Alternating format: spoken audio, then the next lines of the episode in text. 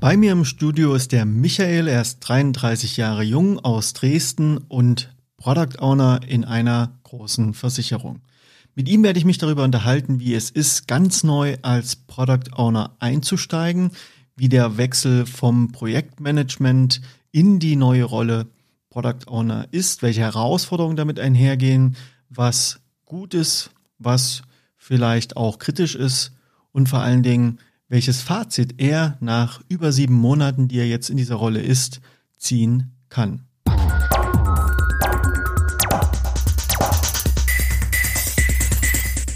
Hallo Michael, ich grüße dich. Schön, dass du da bist. Ja, hallo Christian, danke für die Einladung. Wie ist es denn, ein Product Owner zu sein? Ja, ist auf jeden Fall eine spannende Zeit bei uns gerade. Es ist anstrengend ähm, und immer wieder herausfordernd, aber man erlebt auch bei uns gerade im Unternehmen, dass es äh, ja sehr wertgeschätzt wird, dass da viel Aufmerksamkeit herrscht und ähm, ja auch bis, bis zur höchsten Ebene man ähm, positive Rückmeldungen bekommt, ähm, jetzt wo wir in die agile Arbeitsweise gewechselt sind. Das hatten wir vorher nicht so und deswegen ist es gleichzeitig auch eigentlich schön. Du sagst ja bei uns, also vielleicht kannst du mal ganz kurz zum Einstieg sagen, also wer du bist, wie du dahin gekommen bist zu der Rolle und wie der Kontext aussieht, in dem du dich bewegst. Ja, ich habe irgendwann mal vor langer Zeit Wirtschaftsinformatik in Dresden studiert, ähm, hatte, habe ein duales Studium gemacht und ähm, habe dann bei meinem Praxispartner auch ähm, angefangen zu arbeiten. Anfangs klassischerweise äh, ja im Kontext der Softwareentwicklung, aber eher als Anforderungsmanager, wie man wie man so schön sagt. Äh, wir haben also äh, ja Projekte, ähm, also Versicherungsprodukte in Form von Projekten ähm, regelmäßig an den Start gebracht oder ausgerollt und haben da äh, klassischerweise Lastenhefte geschrieben, Pflichtenhefte geschrieben, hm, haben dieses ganze, äh, ja, das ganze Produkt mit einem externen Dienstleister, äh, von einem externen Dienstleister umsetzen lassen, anschließend getestet und dann war irgendwann der, der Go Live. Ähm, genau, das habe ich viele Jahre lang gemacht. Ähm, ja, von der Basis an, bin dann irgendwann auch äh, ins Projektmanagement gewechselt, war als Projektleiter tätig und äh, das, das war so mein Kontext. Ähm, und das ist eigentlich noch nach wie vor mein Kontext. Ähm, jetzt äh, auch in einem sehr anspruchsvollen Projekt bei uns gerade im Haus. Wir modernisieren unser Vertriebssystem und ja, da haben wir jetzt äh, auf die agile Arbeitsweise gewechselt, wie du schon angedeutet hast. Ähm, und, und da bin ich dann ja auch äh, vor den vor sieben Monaten in die Rolle des Product Owners gewechselt. So, jetzt hast du gesagt, wir haben auf die agile Arbeitsweise gewechselt. Vielleicht zum Hintergrund, ich bin ja als externer Coach eingekauft worden bei euch, bin also begleite euch jetzt seit sieben Monaten auf diesem Weg. Aber warum habt ihr auf diese Arbeitsweise gewechselt? Das ist die erste Frage. Und die zweite wäre, ja, wie läuft denn das eigentlich ab? Wie hast denn du das wahrgenommen? Du hast ja vorhin schon beschrieben, ihr habt so wasserfallartig Anforderungsmanagement gemacht, habt dann externen Dienstleister was entwickelt, ihr habt es getestet. Also man hat so stufenweise, phasenweise alles abgearbeitet. Fangen wir mit der ersten Frage an. Warum habt ihr auf die agile Arbeitsweise gewechselt? Ja, also ich hatte es schon angedeutet, das ist ein sehr anspruchsvolles Projekt für unser Haus und ähm, es ist auch das größte Projekt in unserer Geschichte, ähm, die Modernisierung unseres Vertriebssystems. Da setzt man komplett ähm, auf eine neue Technologie. Ähm, wir haben wirklich äh, einmal auf der grünen Wiese von vorne angefangen.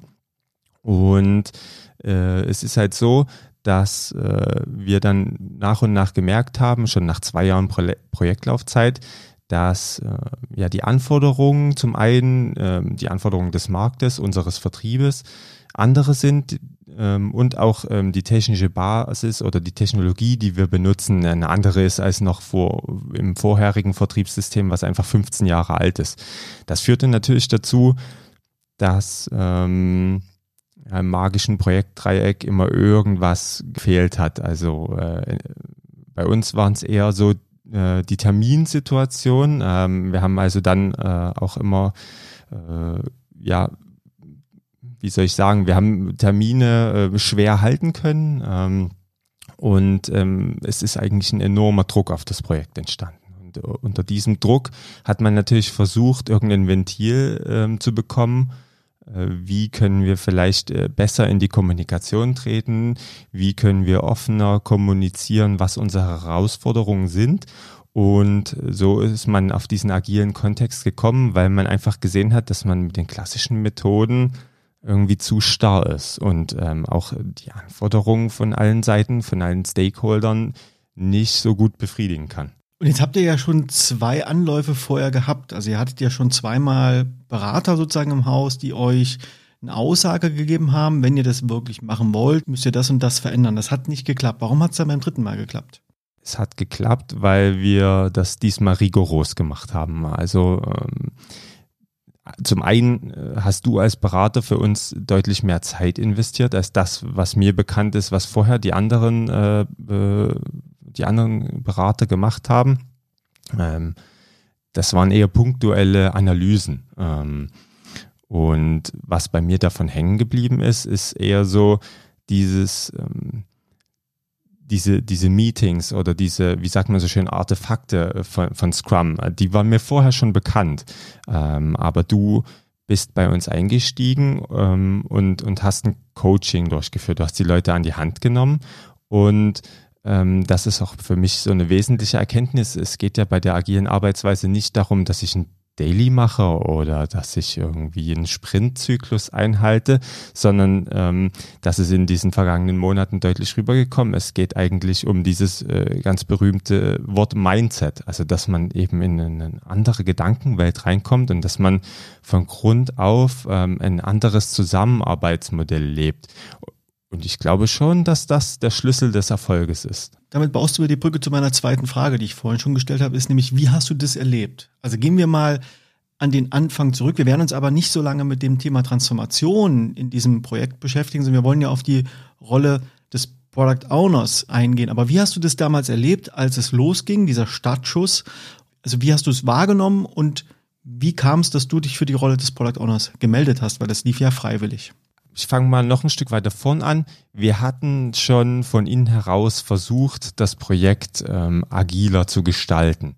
Ähm, hatten auch ähm, dann schon ähm, auf, auf bekannte Tools wie Confluence und Jira umgestellt, ähm, hatten, hatten dort auch ähm, uns an, an User Stories oder an zumindest Backlog-Erstellung äh, und äh, Backlog-Items äh, versucht. Aber ich war in der Rolle des Teilprojektleiters und mir fiel das total schwer, bei diesen ganzen Elementen durchzusehen. Also das war wirklich auf einer Ebene, die die Facharchitekten oder die Softwareentwickler ähm, als Sprache benutzten.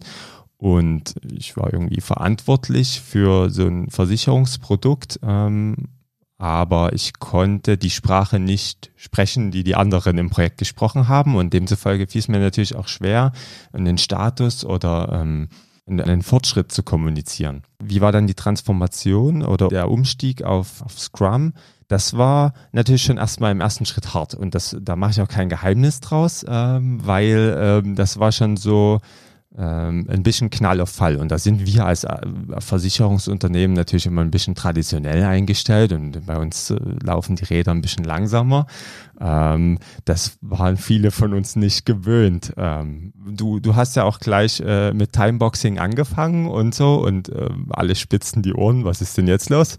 Aber genau, das war eigentlich, das, das war schon so ein Cut ein harter Cut. Ähm, wir hatten uns freiwillig gemeldet äh, dafür und äh, man war auch aufgeschlossen. Aber erstmal war ich schon skeptisch. So, ich dachte, wir machen das doch alles schon. Wir, wir versuchen uns doch schon daran, was wollen wir denn eigentlich noch ändern? Ich war aufgeschlossen, aber ähm, konnte mir noch nicht so richtig vorstellen, in welche Richtung das wirklich geht. Also ich hatte keine Ahnung.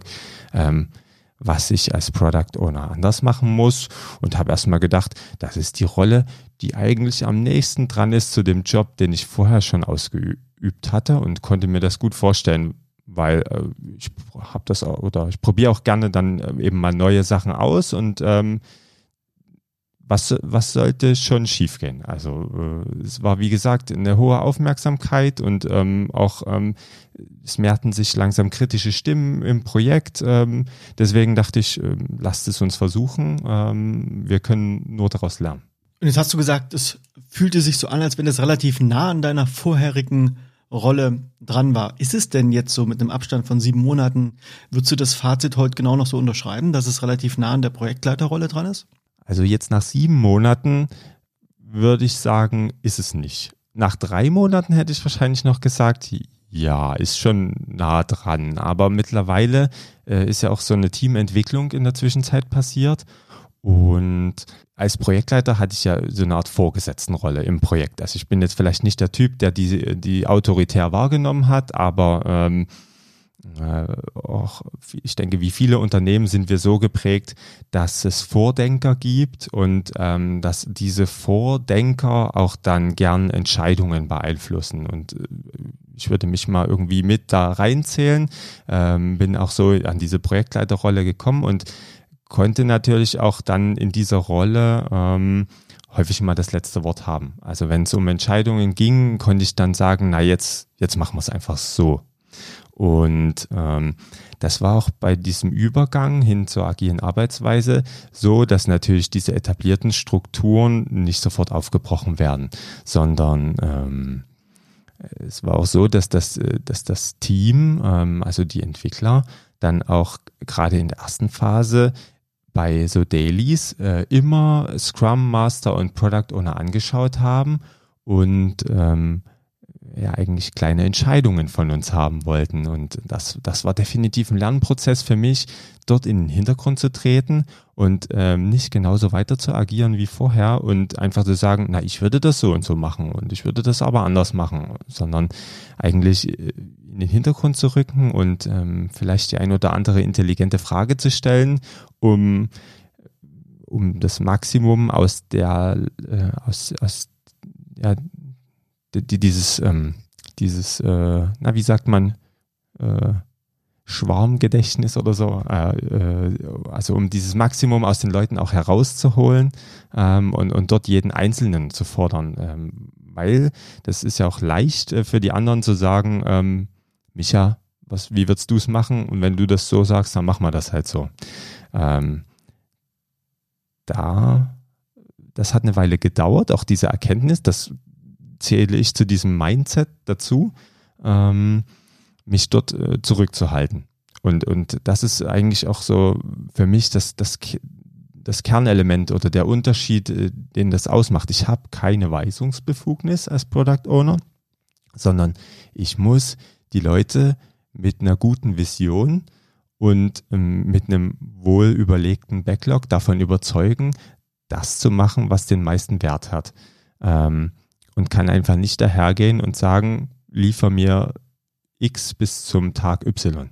Jetzt hast du schon sehr gut beschrieben, wie so die Interaktion mit den Teammitgliedern sich verändert. Also aus dieser liniengebundenen Rolle, wo du auch Anweisungen geben konntest, hin zu dieser lateralen Rolle, wo du im Grunde genommen Impulse lieferst, eine Vision lieferst und ein Backlog aufbaust, um mit dem Team zusammen sozusagen zu einem Ergebnis zu kommen. Was hat sich denn aus deiner Perspektive verändert in Bezug auf den Kunden? Wie seht ihr den Kunden heute? Also vorher war ich ähm, grundsätzlich entkoppelt vom Kunden. Ähm, ich komme aus einem Bereich, ich komme zwar aus der Produktentwicklung, Schrägstrich Versicherungstechnik, ähm, aber äh, wie das in klassischen Organisationen so ist, gibt es ein oder mehrere ähm, Organisationseinheiten, die sich mit Vertrieb beschäftigen und die sind einfach deutlich näher am Kunden dran, als ich das äh, in der Vergangenheit war. Mhm. Von daher mh, mm, war das eher so, mh, mm, ich kannte das Produkt, aber äh, in Kundenkommunikation bin ich nicht getreten. Und ähm, da gab es auch wieder Leute im Projekt, die eben Vertriebsmitarbeiter sind und ähm, die das einfach eingebracht haben. Jetzt als Product Owner hat auch dahingehend eine Entwicklung stattgefunden, ähm, dass ich, und dafür bin ich auch sehr dankbar, weil ähm, die Leute haben das jahrelang gemacht, aber ich äh, konnte davon natürlich dann partizipieren. Wir sind ähm, auch äh, gemeinsam mit Kollegen dann zu, zu diesen Schulungsveranstaltungen für das neue Produkt gefahren. Ähm, äh, es gab Veranstaltungen im Haus und da wurde der Product Owner dann mit einbezogen und ähm, hatte also äh, quasi Primärquellen äh, vom, vom äh, sag ich mal, Kunden ähm, äh, als, also als Vertriebspartner, unser Außendienst äh, ist ja auch demzufolge unser Kunde, ähm, sowohl der Außendienst als auch der Innendienst, als auch ähm, ja, äh, in gewisser Weise Endkunden. Dort haben wir noch Ausbaupotenzial, aber zumindest schon mal die beiden Seiten ähm, live zu erleben und mit denen in Dialog zu kommen, das war schon eine Neuerung und äh, da, da, war ich vorher nie so nah dran. Das muss man wirklich sagen.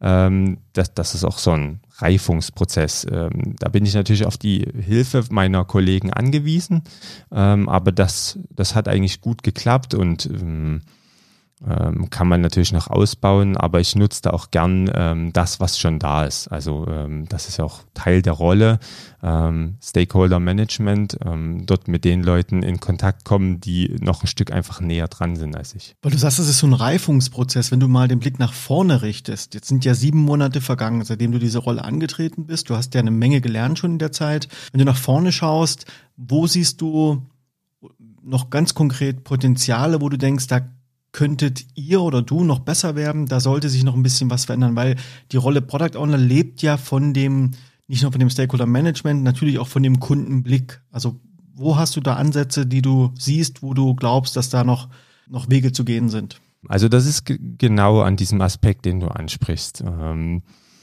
man hat in den vergangenen Monaten sicherlich gelernt, äh, warum man User Stories schreibt und warum es einen Backlog gibt, warum es die einzelnen ähm, Meetings im Scrum gibt und wozu die gut sind.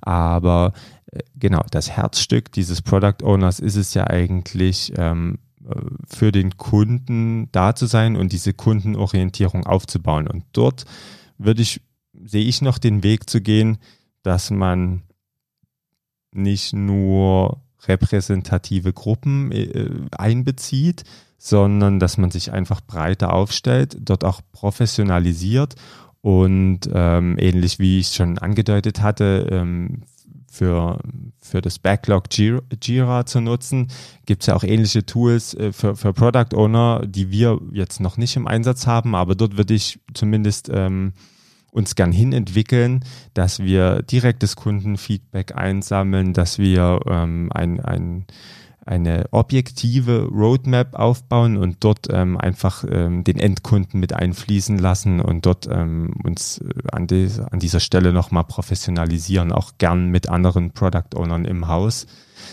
Da haben wir definitiv noch einen Schritt vor uns. Und gehen wir noch mal ein bisschen zurück in die Anfangszeit. Du hast ja so eine Szene beschrieben, dass du am Anfang mit großen fragenden Augen angeguckt wurdest nach dem Motto, du sollst die Antworten liefern. Jetzt hast du dich da ein Stück weit auch selber in den Reflexionsprozess begeben und hast gelernt, dass es nicht zielführend ist, immer die Antworten sofort zu präsentieren, sondern hast da auch eher so eine, ja, fast eine coachende Grundhaltung eingenommen, dass sozusagen mit systemischen Fragen eher dazu, dass die Entwickler äh, provoziert werden, sich Gedanken darüber zu machen, wie eigentlich diese Herausforderungen, wie sie die eigentlich lösen, was ihre Antworten wären. Was glaubst du denn, wo das herkommt, dass die, das Team, das Development-Team da so stark ja von dir Antworten oder von Einzelpersonen Antworten gewünscht hat? Das kommt definitiv aus unserer Historie. Ähm, wie ich schon vorhin beschrieben hatte, wir haben wir Lasten- und Pflichtenhefte geschrieben, ein, ein, ein ausgeklügeltes Projektmanagement und Anforderungsmanagement betrieben. Die Entwickler sind jahrelang von uns so sozialisiert worden, äh, genau so zu agieren, weil man ihnen gesagt hat, ähm, dass sie genau das umsetzen sollen, was wir ihnen vorgeben. Und ähm, deswegen kann ich Ihnen das auch überhaupt nicht übel nehmen. Ähm, bloß, dass es mich innerlich manchmal ähm, zum Brodeln gebracht hat, äh, dass, dass das immer so äh, provoziert wurde. Micha, sag, sag doch mal, ähm, wie wir es machen sollen. Also da musste ich schon auch ganz schön an mich halten, weil ähm, ähm, zum einen ähm, weiß ich ja die Dinge nicht besser als die Entwickler ähm, und zum anderen ähm, impliziert ja eine Frage auch immer, dass ich, ähm, dass ich eigentlich irgendwie mir eine Lösung vorstellen könnte. Also ja, zum einen die Entwickler sind so sozialisiert äh, gewesen bei uns. Ähm, wir haben ihnen bis ins kleinste Detail Vorgaben gemacht und äh, es gibt immer noch ähm, Leute, die das ähm, genauso unterstützen. Das, das ist auch nicht zu verurteilen, sondern das ist ähm, für, für weniger komplexe Themenstellungen, denke ich, ähm, ne, ja, wie alle wissen, eine erprobte, eine erprobte Sache, kann man genauso machen, aber wir sind eben an unsere Grenzen gestoßen. Ähm, und es war auch ein Erkenntnisprozess der Entwickler in den letzten sieben Monaten. Wir hatten jetzt mal wirklich ähm, auch über diese, über diese sieben Monate eine, eine gemeinsame Retro gemacht und äh, da habe ich mich gefreut drüber, ähm, dass äh, unser Scrum Master da rausgekitzelt hat, ähm, dass auch den Entwicklern das eigentlich besser gefällt als vorher, weil ähm, wie du es uns ganz am Anfang schon gesagt hast und wir es uns nie vorstellen konnten, weil logischerweise auch ein Entwickler damit an einem kreativen Prozess beteiligt ist und sich damit irgendwie ein Stück weit mehr verwirklichen kann, als wenn er nur von uns gesagt bekommt, setzt das genauso um. Wir testen das dann und dann erzählen wir ihm noch, dass er drei Fehler dabei gemacht hat. Das stellt, glaube ich, dann niemanden zufrieden. Also auch von der Seite haben wir, haben wir ja ein positives Feedback bekommen und ähm, das Verständnis ist nach, diesen, nach diesem reichlichen halben Jahr auch ähm, im Team angekommen. Wie geht's denn dir jetzt als Product Owner damit? Wie siehst du denn die Ergebnisse, die Arbeitsergebnisse? Wenn du mal von früher das vergleichst und dir die Ergebnisse heute mal anschaust und was tust du als Product Owner ganz konkret, um da eine kontinuierliche Verbesserung auch zu befördern? Also der erste Punkt zu den Arbeitsergebnissen, da ist es definitiv so, weil ich habe den Vergleich zwischen äh, zwei Produkten, die wir an den Start gebracht haben, einmal im klassischen Kontext und einmal im agilen Kontext. Ähm, da ist das Produkt, was wir im agilen Kontext herausgebracht haben, mit deutlich weniger Fehlern an den Start gegangen als das im klassischen Kontext. Also das muss man wirklich sagen das hat einfach diesen, da, oder da haben wir einfach diesen Vorteil ausgenutzt, dass wir im Zwei-Wochen-Rhythmus ähm, versuchen, Dinge fertigzustellen. Das war auch so eine Erkenntnis, mh, äh, die wir gewonnen haben. In der Vergangenheit haben wir eigentlich ähm, dann immer auch Meilensteine verfehlt ähm, und hatten dann am Ende eine Softwarequalität, die uns nicht zufriedengestellt hat. Es wurden massenweise Tickets eingestellt ähm, und äh, der Termin verschiebt sich ja, wie das häufig so ist, dann trotzdem nicht. Also so, dass wir irgendwie einen Kompromiss eingehen mussten und ein Produkt mit Fehlern rausgebracht haben. Äh, Im agilen Kontext und in den vergangenen Monaten mit Scrum, dann äh, konnte man im Kleinen scheitern. Ähm, dann hat man das Sprintziel mal verfehlt hatte aber ja im Review-Termin sofort die Gelegenheit, ähm, dann auch mit den Stakeholdern ins Gespräch zu kommen und ähm, ein Gefühl dafür zu vermitteln, wo wir stehen. Hm. Zu dem zweiten Teil der Frage, was tue ich dafür? Hm, ich drehe natürlich meine Runden mit allen, die sich für unser Produkt interessieren oder die ähm, da irgendwie einen Anteil daran haben.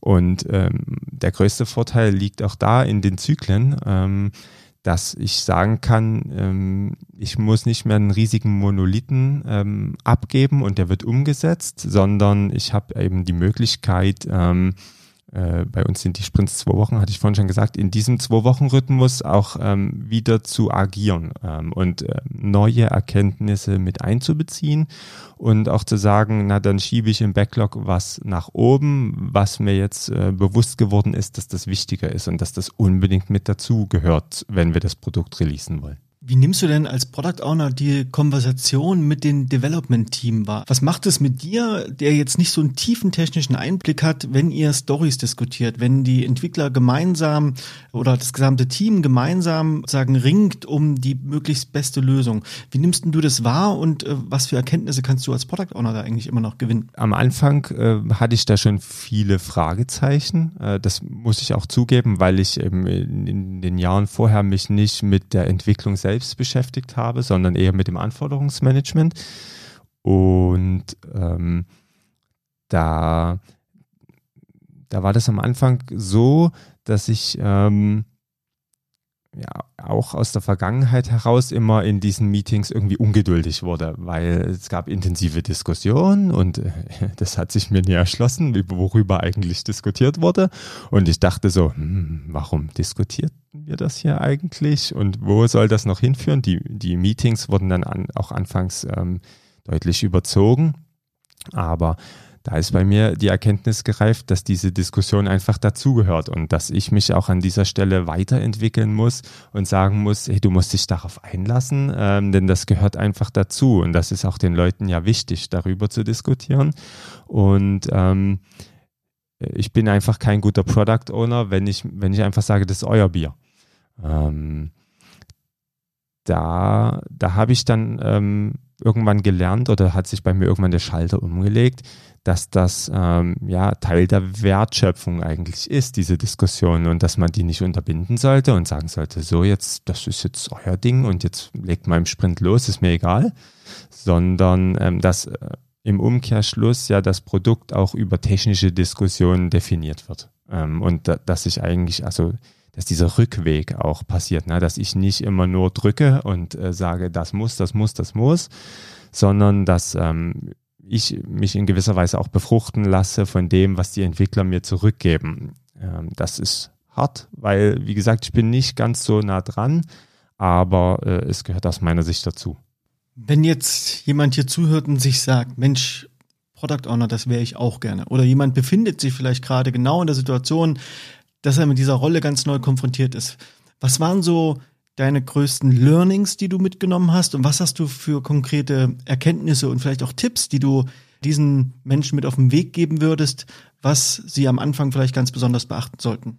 Also die größten Learnings hatte ich, glaube ich, schon in etwa angesprochen. Also das war dieses ähm, Weg von dieser charakterlichen Mentalität, dass ich Leuten was was vorgeben kann oder dass ich Leute dahingehend beeinflusse, indem ich meine eigene Meinung als erster Kund tue. Ähm, das habe ich sicherlich nicht in dem Bewusstsein gemacht, ähm, weil, weil ich dachte, ähm, ich, ich bin da der Oberbesserwisser und kann alles am besten, sondern das ist einfach, das ist einfach tief verwurzelt auch, ähm, äh, denke ich, in diesen konventionellen Unternehmenshierarchien.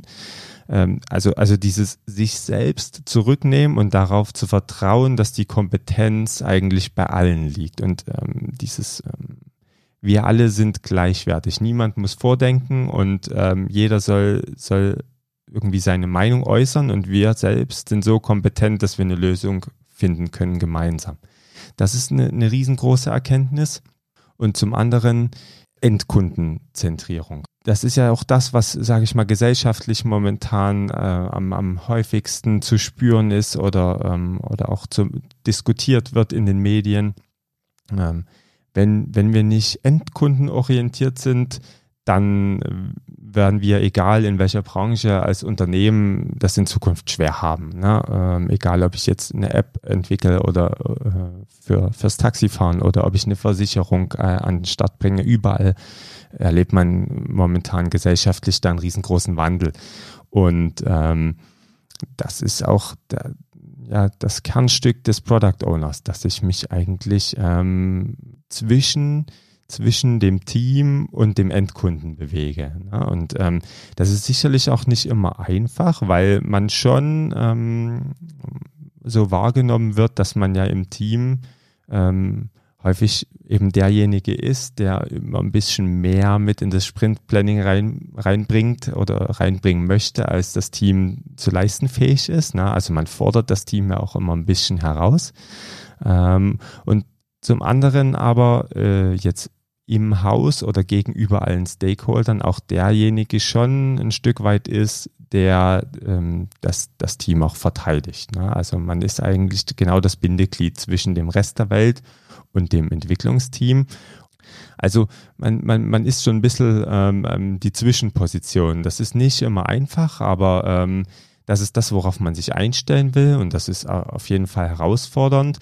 Und ähm, genau, in diesem Zuge beginnt eigentlich ähm, wenn man sich damit auseinandersetzt ähm, und neu damit anfängt, so wie ich jetzt, beginnt schon so eine kleine Lernreise. Das ist das andere Thema. Ne? Man, man hat gelernt, was ein Daily ist, man hat gelernt, was, was man so im Scrum macht, aber man lernt jeden Tag neu, ähm, wie man mit Problemen umgehen kann, wie man lösungsorientiert äh, vorgehen kann und das ist ja das Schöne an, an der heutigen Zeit. Es gibt überall Medien, ähm, die man konsumieren kann. Und ähm, ja, jetzt ein kleiner Gruß nach Hause. Das, äh, meine Partnerin kann es schon nicht mehr hören, aber man kommt auch häufig in die Diskussion über, äh, wie, wie setzt man Sachen um oder wie geht man an Probleme ran. Also das, ich habe das als sehr schön empfunden, weil ähm, weil das auch wieder mal wirklich ein großes Thema ist, womit man sich auseinandersetzen kann und wo man das Gefühl hat, dass man unglaublich viel aufsaugen kann. Und das ist nach so, nach so einer Zeit, wo man wo man jahrelang ähm, ähm, im, im, klassischen Projektmanagement unterwegs war und wo man auch eine gewisse Sicherheit dann drin hatte, ist das eigentlich äh, wirklich ähm, inspirierend und ähm, man entdeckt ähm, ganz viel Neues dabei. Und vielleicht abschließend, eine letzte Feststellung, Product Owner, bleibst dabei oder hast du andere Pläne? Nö, also unmittelbar bleibt es jetzt erstmal dabei. Ähm, ich ich mache kein Hehl draus, dass ich mich gerade ähm, damit beschäftige, weil wir auch ja jetzt im Unternehmen gerade diesen Schritt gehen, das Ganze ähm, auf, auf mehrere Teams zu verteilen und das Ganze einfach nochmal eine Stufe größer zu machen. Hm. Ich beschäftige mich gerade damit, wie man so dieses klassische Produktmanagement mit dem Thema Product Owner verbinden kann und wie man dort einen Weg findet, ähm, das, das miteinander ähm, in Harmonie, äh, in Koexistenz oder in Harmonie ähm, äh, zu verbinden. Ähm, da, da beschäftige ich mich gerade damit, aber jetzt ähm, auf absehbare Zeit definitiv erstmal Product Owner und dort erstmal noch die nächsten Schritte gehen, mich selber weiterentwickeln und ähm, dort mein Team oder meine Teams ähm, ja erstmal so weit bringen, dass wir da äh, gute Produkte abliefern. Micha, wenn man an dir dranbleiben will, gibt es eine Möglichkeit, mit dir Kontakt aufzunehmen? Ja, also man kann mich ähm, bei Facebook unter meinem Namen finden und ähm, auch geschäftlich bei Xing. Danke für die Einblicke in deine Rolle, an deine neue Rolle als Product Owner und die Reise, die du begonnen hast und jetzt auch, wie du gerade gesagt hast, auch gerne weitergehen möchtest. Danke für deine Zeit. Schön, dass du hier warst. Danke für die Einladung, Christian.